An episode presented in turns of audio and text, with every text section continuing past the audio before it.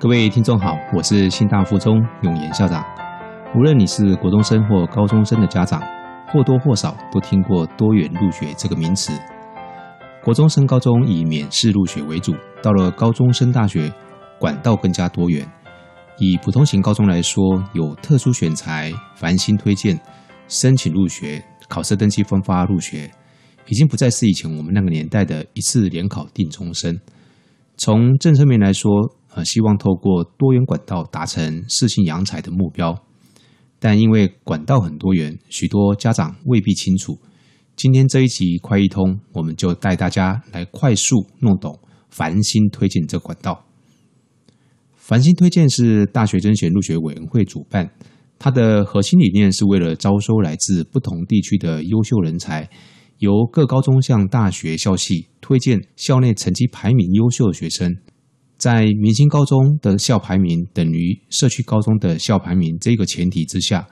让资源条件相对不足的地区。的学生也能够取得优质校系的入学门票。想要参加繁星推荐的同学呢，必须是全程就读同一所高中、中途没有转学的应届毕业生。繁星推荐分为八类的学群来招生，每所高中呢，最多只能对同一所大学的同一学群推荐两名学生，同一名学生呢，只能够被推荐至一所大学的一个学群。听起来有点复杂啊，不过简单说就是繁星推荐只限应届高中毕业生，而且呢，每一个高中它的名额是有限的。大学呢会依据学系的特性呢分学群来招生，最多呢会有八类的学群，并且呢去定定各类学群可以选填的系组的志愿数。那有哪八类学群呢？第一类学群就是文法商、社会科学、教育管理等学系；第二类学群呢就是理工；第三类学群就是除了医学跟牙医之外的医，还有生命科学、农业；第四类学群就是音乐相关的；第五类是美术相关；第六类是舞蹈相关；第七类呢是体育相关。那第八类学群呢比较特殊，就是医学系跟牙医学系。好，总共分这八类学群。繁星推荐呢，到底要比什么？有四个关键的概念，你不能够不懂。首先，第一个是学业成绩。学业成绩指的是在校学业成绩和各单科学业总平均成绩。在校的学业成绩呢，指的是。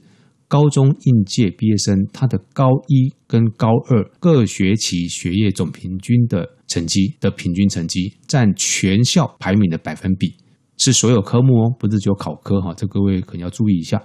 那各大学的系主呢，会定出前二十 percent、前三十 percent、前四十 percent、前五十 percent 等等哈不同的招生条件，学校呢会依据同学的在校学业成绩。进行校内评比，那如果同学的成绩啊的全校排名百分比符合刚才所说的呃前二十、前三十 percent 的一个规定的话，就会被学校提报推荐。第二个关键你要懂的是检定标准。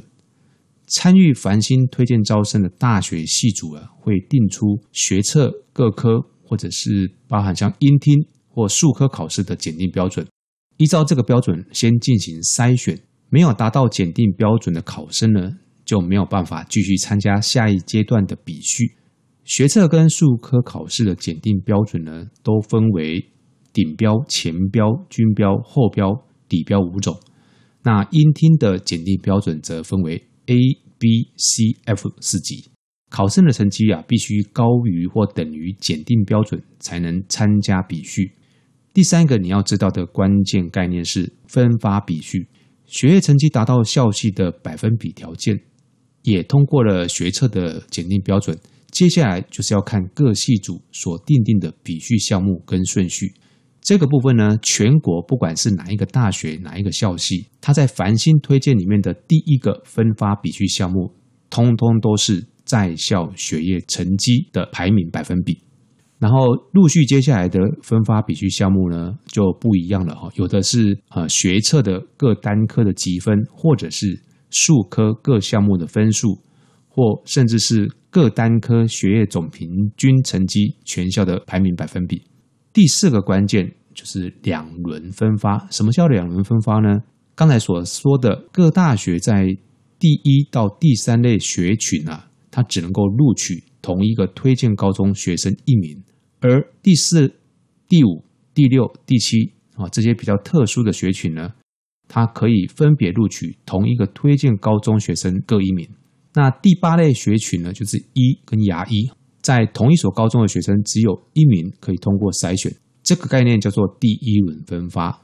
啊，所以第一轮分发可以录取的同一所高中的学生其实是有限的。如果第一轮分发之后，这个大学的校系还有缺额的话，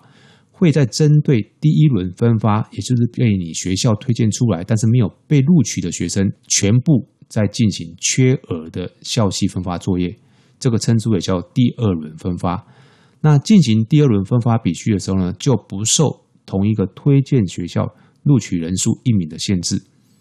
要注意的是，繁星推荐第一到第七类学群的录取学生，不论你放弃与否，都不能参加当年度个人申请招生。